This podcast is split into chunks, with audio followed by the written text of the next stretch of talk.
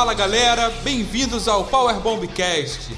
Eu sou o Leandro e esse é o quarto episódio do nosso podcast. Hoje eu quero falar sobre grandes retornos que nós tivemos na WWE e grandes mudanças para o futuro.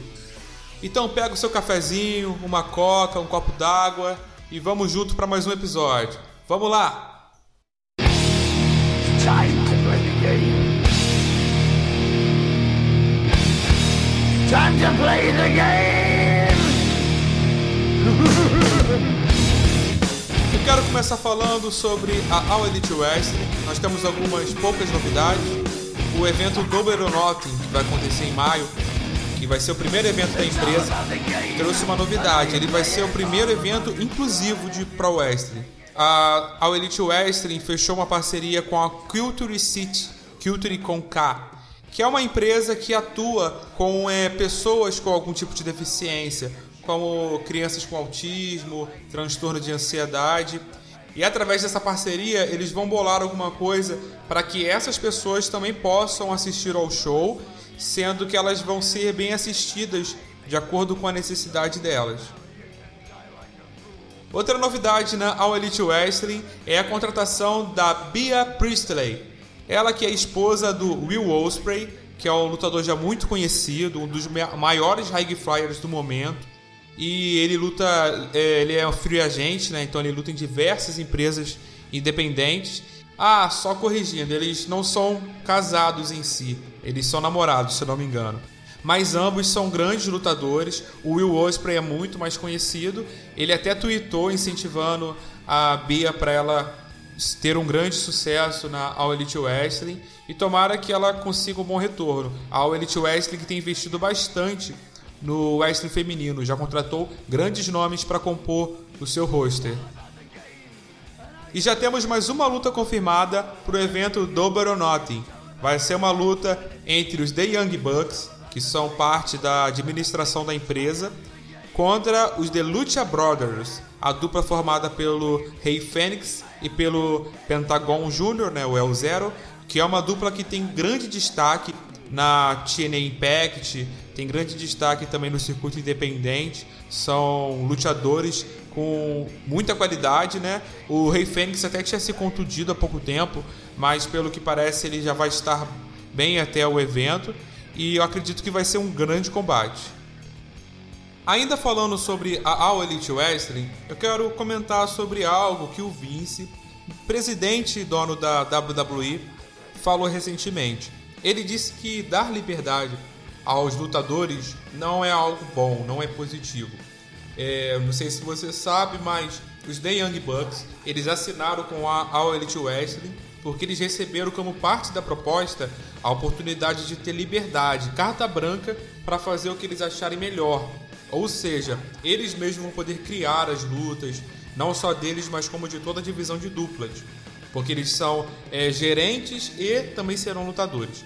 O Vince disse que isso é muito negativo. Não foi diretamente, é claro, mas foi indiretamente. É ele que tinha feito a proposta aos Young Bucks para que eles vissem até a WWE, né? Se eu não me engano, eles iriam entrar fazendo um tipo de invasão e tal, mas eles não aceitaram, assim como também o Kenny Omega não aceitou. É, o Vince disse que o motivo da WCW quebrar a WCW, não sei se você sabe, mas é uma empresa bem antiga que veio com grande hype também, que ela veio com vários investidores, com muito dinheiro, mas ela acabou quebrando por má administração. E o Vince, que passou por dificuldades naquela época na WWE, ele acabou comprando a própria WCW. Então, ele tem um grande conhecimento para falar disso, mas é de se questionar, porque nós não vemos liberdade nos lutadores da WWE. Motivo da saída de Semi Punk, talvez o motivo da possível saída do Dean Ambrose seja isso, e muitos outros que estão saindo. É, eu nunca vi tanta gente sair pela, por própria escolha, assim, decidir sair da empresa que é a maior no segmento no mundo, né? Então talvez seja necessário é, reavaliar isso, talvez encontrar um equilíbrio. Eu acredito que o Vince tem uma grande experiência no, no ramo, então se ele está falando que isso é um problema, eu não posso simplesmente descartar. Mas também a gente tem que abrir os olhos para o novo, né? Porque o novo sempre vem. Eat, sleep, suplex, repeat. Suplex, repeat. Suplex, repeat. E agora falando sobre a WWE, eu quero falar sobre o Raw e o SmackDown dessa semana. Não sei se você acompanhou, mas tivemos grandes retornos. Entre eles, o retorno de Roman Reigns. Ele havia anunciado que viria até o ringue e faria um grande anúncio sobre o seu tratamento com a leucemia. Ele que já estava afastado há um bom tempo, né? É, ele anunciou que ele tinha esse problema com a leucemia, ele teve no passado e ela havia retornado. O que acontece? Ele veio até o ringue, foi recebido com grande emoção pelo público. Ele estava bastante emocionado. Foi bem legal ver o público receber ele tão bem assim. E ele disse que a leucemia dele está em remissão. O que significa isso? Significa que ele está liberado para retornar. Então o cachorrão, o Big Dog está de volta. Você que curte bastante o Roman Reigns pode ficar feliz. Ele está aí de novo para poder lutar. E nessa mesma noite, o Dean Ambrose que atacou o Elias tinha uma luta com o Drew McIntyre. Então o Elias foi lá, atacou o Dean Ambrose e o Drew McIntyre venceu. Ele já havia vencido do Dean Ambrose na semana passada, agora venceu novamente. Depois do combate também veio o Bob Lashley e os três atacaram o Dean Ambrose. Então quem apareceu? O Seth Rollins e o Roman Reigns. Eles vieram até o ringue, bateram em todo mundo e salvaram o Dean Ambrose. Eles saíram depois do ringue, né? Foram embora e lá no final eles deram aquela olhadinha para trás, né? E viram o D'Ambrose no chão, se levantando, olhando sério para eles. O que acontece? O D'Ambrose, como você deve saber, ele anunciou que não vai renovar o contrato. Na verdade, havia um rumor, né? E a própria WWE anunciou que o próprio D'Ambrose decidiu não renovar o contrato. Então ele está liberado após a Ostromania, que é quando termina o contrato dele. O que agora fica no ar é sobre um possível retorno da The Shield. Se o Dean Ambrose, que parece que ele deu uma diminuída né, na, na tendência dele para Rio, né? Agora ele tá meio lá, meio cá, não tá nem Rio, nem Face. Eu lembro que esse termo era chamado de Two-Winner. Não sei se ainda existe esse termo, se ele realmente existe. Mas aparentemente ele pode funcionar tanto como Face como Rio agora. Então pode ser que ele possa fazer um face turn e se junte ao, ao Roman Reigns e o Seth Rollins novamente na The Shield. Mas para isso ele teria que renovar o contrato, né? Então, como a gente não tem como adivinhar, ainda não saiu nenhuma notícia sobre isso, vamos ficar de olho para saber se a The Shield vai retornar. A minha opinião pessoal sobre isso é que se o Dean Ambrose ficar para ele ficar junto com a The Shield, eu acho uma boa. Eles é, já trabalharam juntos como aquele trio, né, que atacava todo mundo, e também de forma separada, mas ainda sendo The Shield, que eles conquistaram um monte de título, todo mundo junto e tal. É, e foi bem legal, não, não, foi ruim, foi maneiro. A The Shield ela marcou a história na WWE, embora com pouco tempo, né? Mas se ele sair também e for para All Elite Wrestling, também eu não ficaria chateado não, porque lá ele teria a oportunidade de estar entre os principais lutadores da empresa. Então, eu queria saber também a sua opinião quanto a isso. É, deixe seu comentário aí, me diz se você acha que isso é válido, se não é, e vamos aguardar. Essa semana, novamente, nós tivemos a presença das duas estrelas do NXT, o Ricochet e o Aleister Black. Eles lutaram contra o The Revival, a, que são os campeões de dupla do Raw. E eles que já tinham perdido né, na semana passada pro Ciampa e pro Gargano a dupla que também veio do, do NXT, e agora perderam de novo pro Ricochet e pro Aleister Black. É bom ver essa ênfase que a WWE está dando pro Ricochet e pro Aleister Black. Como foi divulgado, o próprio Vince McMahon deu é, esse push para eles, né? Ele quis que essas estrelas viessem para levantar a audiência do Raw e, a, e pelo que os números mostraram, resolveu um pouco. É, mas ver o The Revival perdendo assim, após ganhar o título, né? Faz pouco tempo que eles foram campeões, não é muito legal. Então, parece que eles ganharam o título depois de muito custo para ficar perdendo. Então é um pouco complicado ver essa dupla de grande qualidade passando por essa situação. Eles que já por pouco não saíram, né?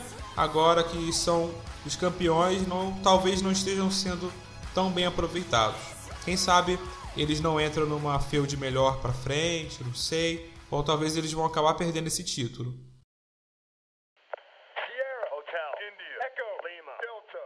Nessa noite nós também tivemos um momento da Alexa Bliss, né? The Moment of Bliss, em que ela recebe o lutador para entrevistar. E dessa vez foi o campeão intercontinental Finn Balor. Ela entrevistou ele, ficou até dando em cima dele em alguns momentos ali. Ela disse que queria ver o abdômen dele, se eu não me engano, e que tinha algo para mostrar para ele também. Aí nesse meio tempo entrou o Leo Rush. Ele interrompeu, dizendo que Finn Balor, você não merece o título, quem merece é Bob Lashley e tal. E o Finn Balor disse, né? Ah, você que quer o título e tal, você que fica com essa palhaçada, você quer o título e tal. Aí eles acabaram lutando. O Leo Rush lutou muito bem. Ele foi deu muito trabalho para o Finn, realmente. Ele lutou com muita qualidade, mas o Finn venceu. É, o que era de se esperar, né? Ele venceu do Leo Rush e foi uma luta bem legal. Outro grande acontecimento que teve nesse Raw foi uma luta de duplas em que envolvia a Honda e a Natália contra a dupla do The Riot Squad. A luta estava se desenvolvendo até que apareceu a Beck Lynch. Ela entrou e atacou a Natália com a muleta, né? A Natália veio pedir para ela não atrapalhar e ela a Beck Lynch atacou ela de forma bem brutal. Depois a Honda saiu do ringue e elas ficaram puxando muleta para lá, para cá, até que interferiram. Os seguranças tiraram, né? é, uma de perto da outra, e a Becky Lynch foi presa. Vieram alguns policiais, né? Algemaram ela e levaram embora. E a Honda ficou ali no ringue, né? Revoltada com a Becky Lynch, né? E ela pediu que o Vince McMahon visse até o ringue, que ela tinha algo para conversar com ele e tal. E quem apareceu foi a filha dele, a Stephanie McMahon. A Honda pediu para que tirassem a suspensão da Becky Lynch, para que a luta na WrestleMania fosse uma triple threat entre a, ela, a Charlotte e a Becky Lynch. É, mas a Stephanie negou, disse que não era possível, o que o pai dela decidiu e já estava decidido. Então a Honda abriu mão do título. Ela colocou o cinturão no chão e saiu. Ela disse que iria embora da empresa, que ia deixar tudo para lá, porque a família McMahon não estava liberando o combate contra a Becky Lynch acontecer, para que ela pudesse se vingar. Um fato engraçado que aconteceu foi que a Becky Lynch é, fez algumas fotos como se ela tivesse presa. É, é claro que era parte da storyline, né? Eram fotos é, fictícias né, do evento, mas as fotos não ficaram tão boas. Dava para perceber que foi num lugar qualquer, fizeram uma edição da plaquinha na frente e tal. E a Honda, de uma forma talvez não muito profissional, né, pro, na visão de, do Pro Wrestling, ela disse que as fotos eram falsas e tal, que a Lynch está recorrendo a coisas nada a ver para poder é, tá desesperada e tal. Mas isso não foi muito bom, não foi muito negativo. Foi engraçado porque realmente as fotos da Beck não ficaram boas. Mas a Honda, ela meio que quebrou uma storyline. Isso é muito ruim. Ainda mais ela que tá chegando agora no Pro Wrestling fazer isso, entendeu? Não, não é muito legal. Essa feud tá ficando um pouco morna, não, sei lá, tá perdendo um pouco o brilho. E o que se espera é que no Fastlane, de alguma, de alguma forma, aqueça novamente. Esperamos que a equipe criativa dê uma levantada, porque começou lá em cima essa rivalidade e murchou bastante. Hey, Hunter. Do I have your attention now?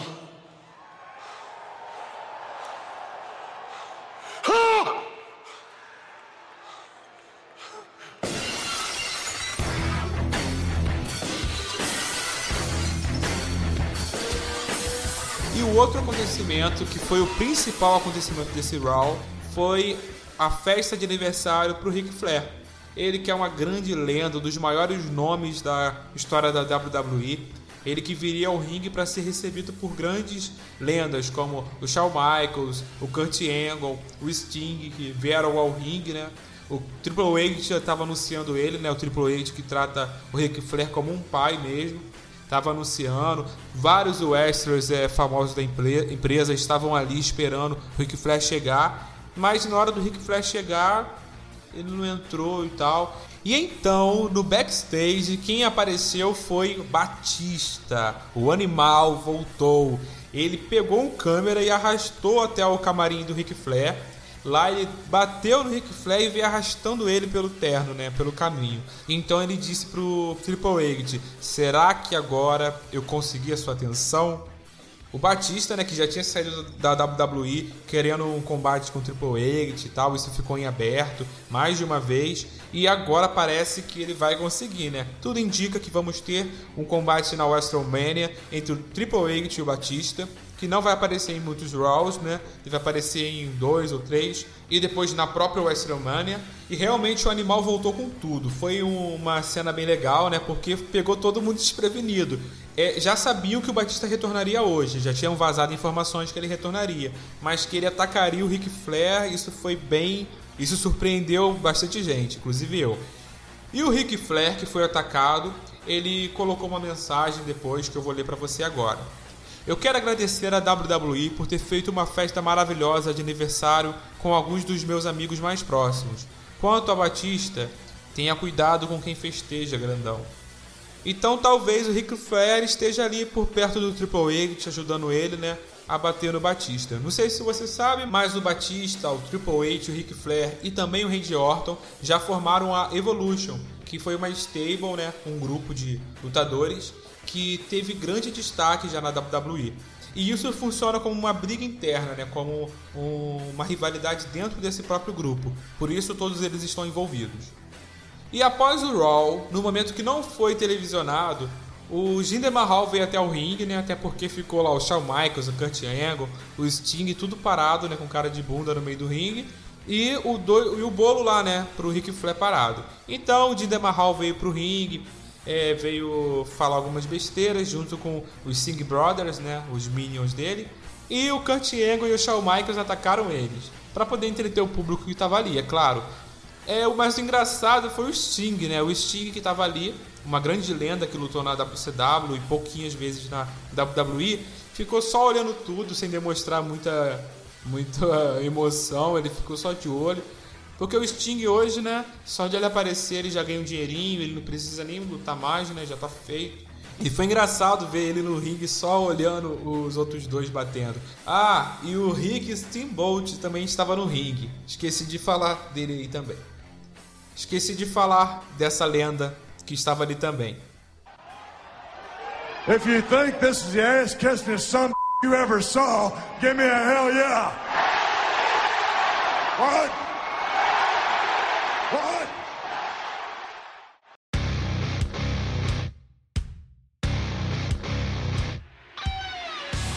E agora, SmackDown. O SmackDown que começou com a promessa da assinatura de contrato do Kofi Kingston para poder desafiar o Daniel Bryan, que é o campeão da WWE, e eles iriam se enfrentar no Fastlane.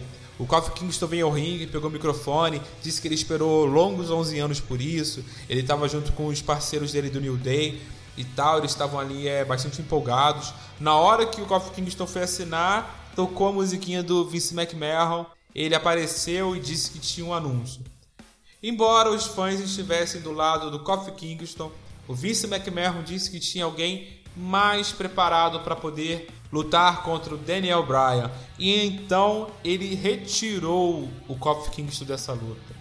O Kofi Kingston que ficou bem arrasado, bem triste. Os membros do New Day ficaram revoltados, reclamando e tal. E nesse mesmo tempo, o Kevin Owens entrou. Kevin Owens que já estava anunciando que retornaria, né? Ele aparentemente iria retornar como babyface ele substituiu, assinou o contrato e está marcado Kevin Owens contra Daniel Bryan no Fastlane. Depois, nos bastidores, né, o Kevin Owens pediu é, para que ele tivesse uma luta junto com o Kofi Kingston contra o Daniel Bryan e o Eric Rowan, que é o guarda-costas do Daniel Bryan. E o Shane e a Stephanie McMahon aprovaram, disseram que não tem problema, e então essa luta ficou agendada para o final da noite. Nós tivemos também outro grande retorno, que foi de Matt Hardy. Ele que estava afastado né, um tempo por conta de uma contusão e agora retornou. Havia um rumor dele sair, porque o contrato dele já está perto de acabar, né? E ele disse que se sente à vontade fora da WWE, não tem problema com isso. Então deu a entender que talvez ele estava de saída. Mas parece que a WWE vai estender o contrato dele e do Jeff Hardy por mais um ano, Dessa forma, os Hard Boys estão de volta. Eles inclusive já lutaram contra o The Bar, que é o Sheamus e o Cesaro, e foi uma luta muito boa. Eu acredito que foi a melhor luta da noite. Eles lutaram muito bem, o, é, os dois funcionaram muito bem, embora o Jeff já tenha seus 41 anos e o Matt já tenha 44 anos. Os dois lutam muito bem. É, a luta acabou com o Matt Hardy aplicando o seu Twist of Fate e o Jeff Hardy aplicando o seu Swanton Bomb. Outro que finalmente apareceu foi o Arthur, ele que já está um tempão sem aparecer no SmackDown, depois que ganhou o título dos Estados Unidos. Até estava brincando com isso nas redes sociais, né? Ele colocou aquela tradicional foto de um, é, uma caixa de leite de desaparecido, né? Com a foto dele e, de, e também uma foto dele todo amarrado num cativeiro. Tava brincando com essa questão dele não aparecer. E o, ele veio até o ringue, ele tava falando, ah, é, o que, que John Cena faria no meu lugar, né? Ele tava usando John Cena como referência de campeão. E então veio até o ringue o Andrade e o Rei Mistério, que estão em rivalidade, né? E eles desafiaram o Arthur para lutar. E ele ficou naquela de escolher quem seria e tal. E a Carmela disse para ele lutar com os dois. Foi bem engraçado ele falando, né? Nossa, que conselho né, que você deu e tal. É, todo mundo ficou rindo, foi bem engraçado essa cena. E eles tiveram uma luta. A luta foi rápida, foi é, o Arthur ele venceu, né? Aplicou um pin rápido no Rei Mistério, né? É, já é a terceira luta seguida que ele vence com só aplicando um pin rápido é, na, no oportunismo mesmo. E então ele reteve o título. E a homenagem ao John Cena que ele fez foi, foi aplicar o Five Knuckle Shuffle, que é o golpe do John Cena que ele é, faz o You Can't See Me, né? E depois dá o, o soco na testa. A minha opinião sobre o Arthur, eu falei no outro podcast, né? Eu não gosto muito dele como campeão. Ele é alguém que funciona bem no mid-card ali, é, fazendo uma field menor e tal. Mas parece que ele vai ficar um, um tempo maior com esse título. Vamos ver quem vai ser o desafiante dele num próximo pay-per-view. E agora a luta principal da noite. Como eu disse, o Kevin Owens pediu para lutar junto do Kofi Kingston contra o Daniel Bryan e o Eric Rowan. E isso aconteceu, os dois lutaram contra o campeão e seu guarda-costa e eles venceram. Parece até nome de filme, né? O campeão e o seu guarda-costa. então o Kevin Owens venceu aplicando um Stunner, novo finisher, né? Ele já faz o Stunner desde o circuito independente, né? Ele já fez várias vezes esse golpe. Inclusive o Stone Cold não gostava muito porque ele não usava para terminar a luta. Ele usava como um golpe qualquer, um golpe normal. Então ele disse pro. Na, naquela vez, né, no passado, ele disse pro Kevin Owens: coloca um pouco de sujeira nisso aí, cara. É, ele falou: será que eu vou ter que aparecer para te ensinar e tal? É, e dessa vez o Kevin Owens fez o movimento para terminar a luta, ele fez como um finalizador mesmo. E ele então mandou até uma mensagem pro Stone Cold dizendo: Eu entendi, agora eu entendi. Como se fosse, ah, eu peguei o jeito. Então ele fez essa piadinha ali com Stone Cold, né? E parece que esse é o novo finisher dele. O Kevin Owens ainda não me convenceu de desse papel de face dele. Então pode ser que mais para frente ele trabalhe melhor nisso, ou talvez isso não seja tão fixo, né? Mas vamos ficar de olho para ver o desenvolvimento dessa nova persona dele. E agora, a minha opinião sobre o Kofi Kingston, sobre Vince McMahon, sobre tudo isso que está acontecendo. Eu acredito que o Vince McMahon está fazendo apenas um experimento. Ele não desejava nem um pouco que o Kofi Kingston ganhasse toda essa repercussão que ganhou. Mas acabou que o Kofi Kingston ganhou bastante é, destaque pelaquela luta que ele fez. Ele lutou muito bem, ele chegou do nada, né? Conseguiram colocar ele muito bem na luta.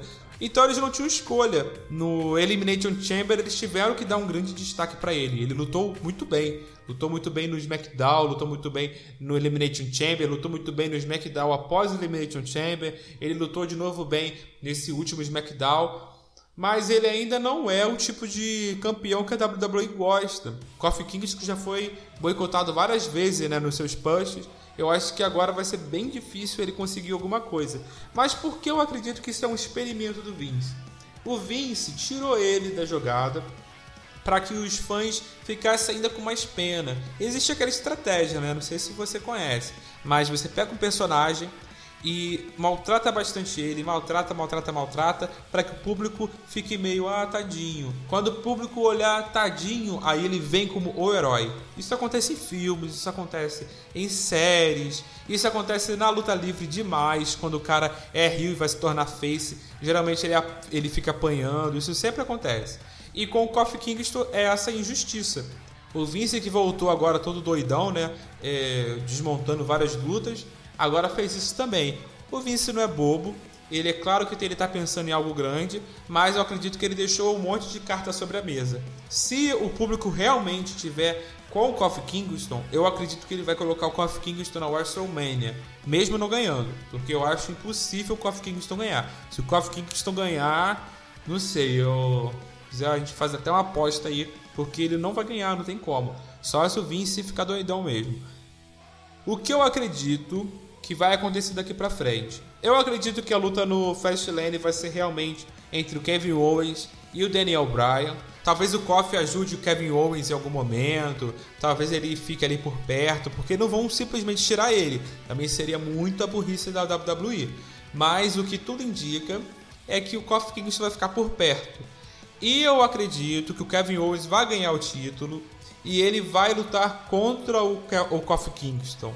Então ele poderia fazer um heel turn, não sei, até porque eu não sei se ele ainda fez o face turn de verdade. Mas é, eu prefiro não ficar criticando muito o Vince nesse momento, porque pode ser que ele tenha grandes planos, ou pode ser que ele esteja fazendo uma cagada mestra, gigantesca, no nível Vince McMahon, que já teve muitas aí, né, no passado. Mas vamos esperar para ver. Mandy. Bom, esse foi mais um Power Bombcast da Power Bomb Brasil. Não sei se você já conhece o nosso site, eu vou deixar aí na descrição para você acessar, mas eu tenho postado várias notícias, tenho postado até alguns keys que eu acho bem legal, né, para descobrir o quanto você conhece de um lutador. É, os podcasts são postados lá também. Outra novidade é que agora o nosso podcast está no Spotify. Isso mesmo, você pode entrar lá no seu aplicativo, pesquisar por Powerbomb Brasil, seguir a gente e já ouvir o podcast diretamente por lá. Você também pode ouvir pelo aplicativo Castbox do Android e também pelo Google Podcast, tá bom? Estou andando para colocar no iTunes e algumas outras ferramentas, né? Mas um passo de cada vez. Se você tiver alguma sugestão, você pode deixar como comentário aqui, pode ir até o nosso site Pode entrar em contato pelo Instagram, pelo Facebook, pelo Twitter agora, que a gente tem também. Eu quero agradecer o pessoal que tem dado retorno. O pessoal tem dado retorno muito bom pelo Instagram. Tem gente dizendo que escuta durante o almoço. Eu fico muito feliz de ouvir isso. Porque eu, realmente eu gosto de gravar podcast, mas ver que tem gente gostando me deixa ainda mais motivado para gravar.